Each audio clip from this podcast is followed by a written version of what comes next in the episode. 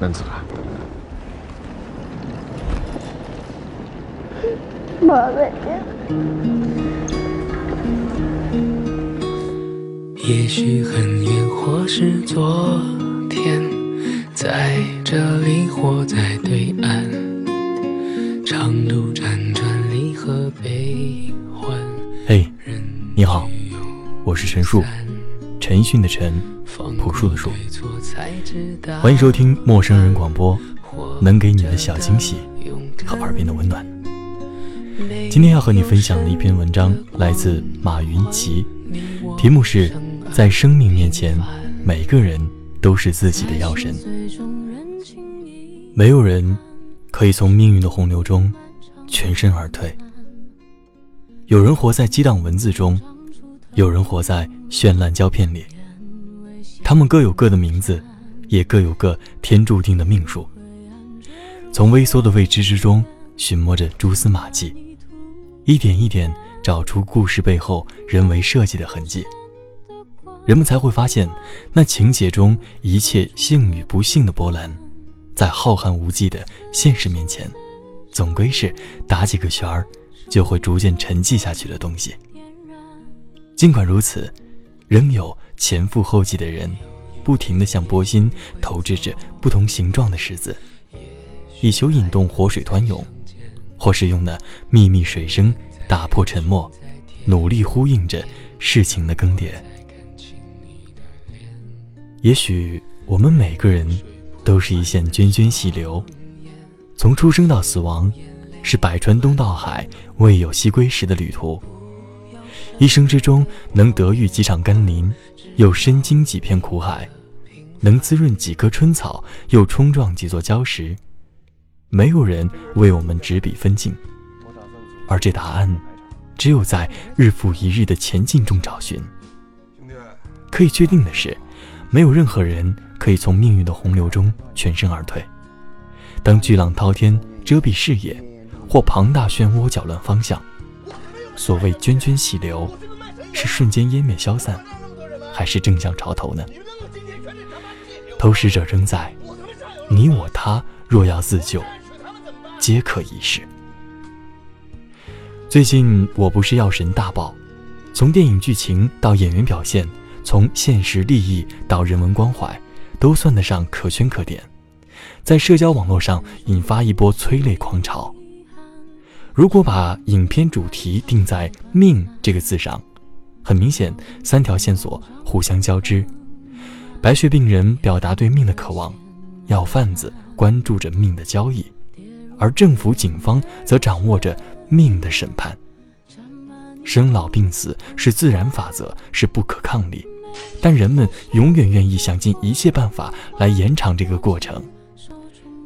求生欲，多么简单的三个字，人们可以拿它当做众多玩笑当中一个俏皮的好梗，它可以代表一条自留的退路，或者仅是一个圆场的借口。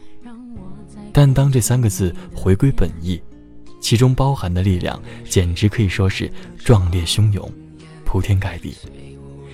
金钱、人情、尊严，都可以被瞬间吞噬。在我不是药神里，三条线索，三股力量，三个筹码。有人想用金钱换尊严，有人想用人情换金钱。然而，兜兜转转，几得几失。所有人最想要的，都只有一条命而已。活着，就这么难吗？想起来余华在《活着》自序里说的这段话：“我们都是这个世界上的迷路者，我们都是按照自己认定的道路寻找方向。也许我们是对的，也许我们错了，或者有时候对了，有时候错了。在中国人所说的盖棺定论之前，在古罗马人所说的出生之前和死去之前，我们谁也不知道，在面前的时间里等待我们的。”是什么？活有多难？这个问题，早在读《活着》这本书的时候就已经明白其无解。中国过去六十年发生的所有的灾难，都一一发生在福贵和他的家庭身上。接踵而至的打击，或许令读者无从同情，但余华至真至诚的笔墨，已经将福贵塑造成了一个存在的英雄。当这部沉重的小说结束时，活着的意志，是福贵身上唯一不能被剥夺走的东西。福贵的名字就已经足够讽刺。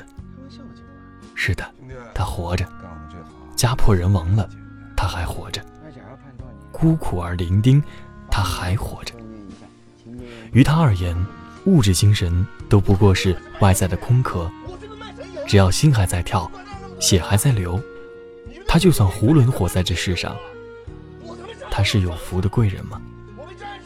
也许，还不如那头无忧无虑、不知疾苦的老牛。在活着里，白发人送黑发人，是从儿女到外孙，一个都不曾留下。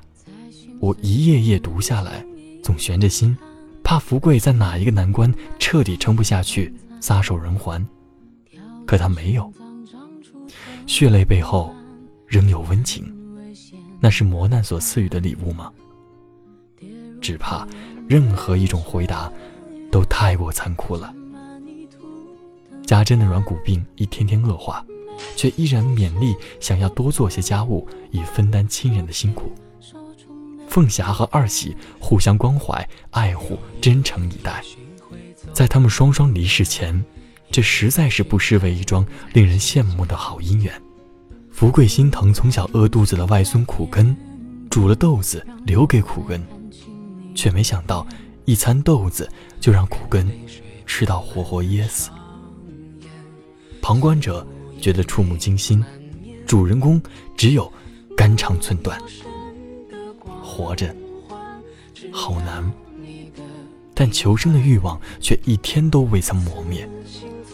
与苦难鏖战的过程，就是在死神手里挣命的过程。有多一天的希望，就能多看一日崭新的阳光。平凡人物，微弱草芥，若无旁人搭救，那壮士断腕也好，饮鸩止渴也罢，谁能料定他们就没有绝处逢生的可能呢？活着里面，福贵的儿子因为给县长夫人供血而死在抽血的病床上。同样是余华的作品《许三观卖血记》里，许三观反靠抽血卖血而养活了自己的一家老小。活着，最大的本钱就是一副躯壳而已。骨头筋肉，血汗奔流。当创造外在价值成为一种奢望，那人只有从自身下手。寻找可供交易的材料。许三观卖了十次血，每次卖完血，他都会去胜利饭店，然后神气地拍着桌子点菜：一盘炒猪肝，二两黄酒，黄酒要温一温。余华在书中写道：“在时代和个人的种种不幸中，我却看到了生活的种种幸福。酸甜苦辣是食物的味道，喜怒哀乐。”是生活的味道，这猪肝和黄酒是怎样的滋味呢？对许三观来说，多半是足够香甜诱人的味道吧。代表着收入，代表着体面，代表着凭一己之力又一次战胜了虎视眈眈的磨难。卖血自然是个下下策，但当活着失去了最基本的保障条件，下下策也就变成了唯一的救命稻草。小人物的求生欲放在社会大环境中看，大概是太不起眼；但当目光聚集在每个小小个体之上时，其一腔孤勇的决绝势必展现出令人啧舌的能量。要活，不仅自己要活，还有亲人要活，还有朋友要活。身患重病要活，天降横祸要活，内外交困也要活。只有活着。才有翻盘的希望，只有活着，才有未来的期待。当电影放映结束，书也翻完最后一页，被创造出的故事终将落幕。故事里的人生死有命，已无可更改。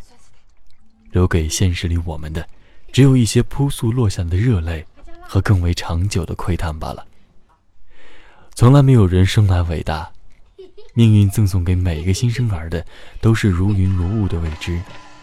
这一生是家徒四壁还是荣华富贵？是郁郁而终还是平步青云？水流经何方？潮几时涨落？一路会灌溉出怎样的风景？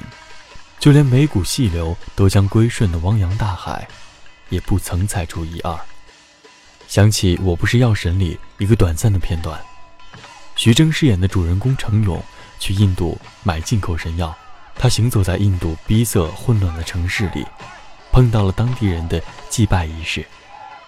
巨大的佛像被抬着移动在熙熙攘攘的街道上，周身围绕着浓得化不开的白色雾气，人们拿手帕捂住口鼻，却又敬畏地睁大双眼。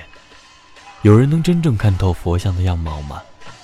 其实，在电影里，这已不算是一处太晦涩的隐喻了。程勇卖药救人，他是药神吗？他是渡人出苦海的希望吗？那白色雾气绵绵不绝萦绕着他，答案显然是模糊不定的。